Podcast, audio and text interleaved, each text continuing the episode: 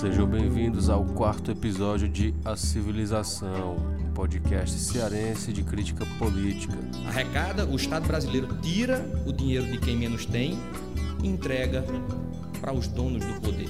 É para isso que serve a burocracia brasileira. Como você já sabe, nós iremos conversar sobre o que interessa no noticiário político e econômico. Mas a ideia de fazer isso uma linguagem difícil, inventar uns termos tipo swap, cambial, é para tirar o povo da jogada, porque na hora que a gente souber o que está acontecendo, a coisa não fica assim como está.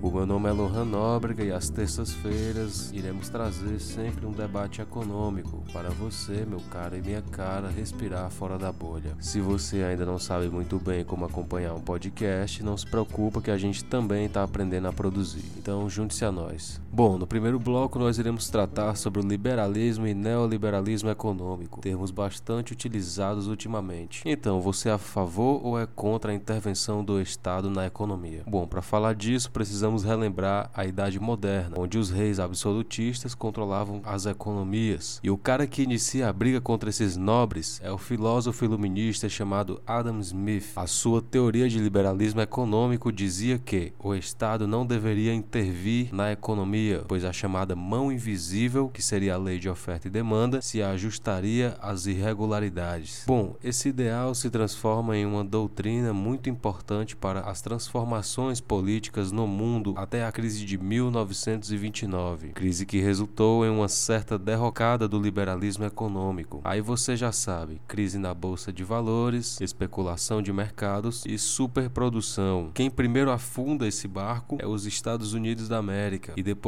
todo o resto do mundo que dependia dessa economia. E a partir daí, os Estados Unidos e o mundo passam a adotar o keynesianismo como solução, proposto por um cara chamado John Keynes. A sua teoria dizia o contrário de Adam Smith.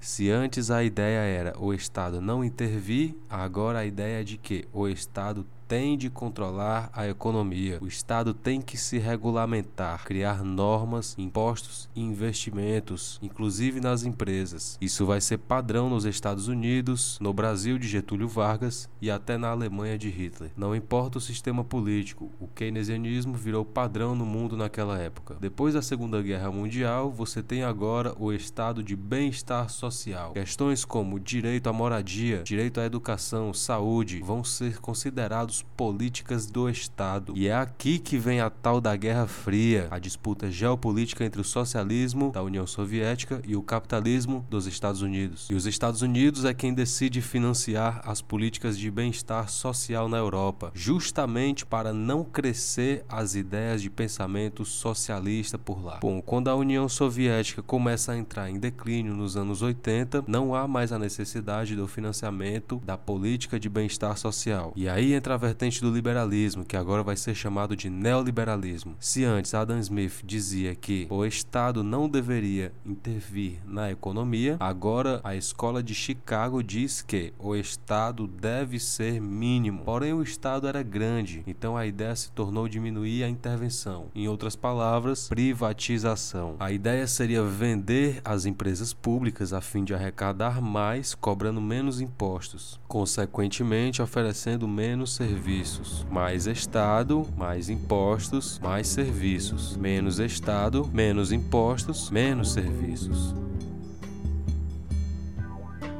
No segundo bloco trataremos sobre o anarcocapitalismo ou o anarquismo de livre mercado. Essa teoria defende que a existência do Estado como instituição é totalmente desfavorável e interfere negativamente na liberdade dos seres humanos. O anarcocapitalismo assume o capitalismo como seu sistema econômico. Apesar da origem ser muito antiga, começou a ser desenvolvido no século XX pelo economista Murray Rothbard, que foi quem cunhou o termo anarcocapitalismo e criou grande parte desses ideais. Ela se caracteriza nos princípios que uma sociedade anarcocapitalista, todos os serviços, produtos e espaços ocupados seriam exclusivamente privados e que todos os serviços hoje prestados pelo governo seriam prestados por empresas privadas. Ou seja, o Estado não teria mais participação na vida da sociedade. O transporte, educação, saúde, segurança, fornecimento de água e energia, todos esses serviços seriam prestados por empresas privadas. Segundo a visão anarcocapitalista, o Estado é essencialmente mau, uma vez que entende-se que o Estado faz é roubar o indivíduo ao se apropriar de parte dos bens produzidos por ele com o uso de impostos e taxações, e utiliza-se de força caso não seja correspondido satisfatoriamente. Um dos preceitos mais marcantes é o princípio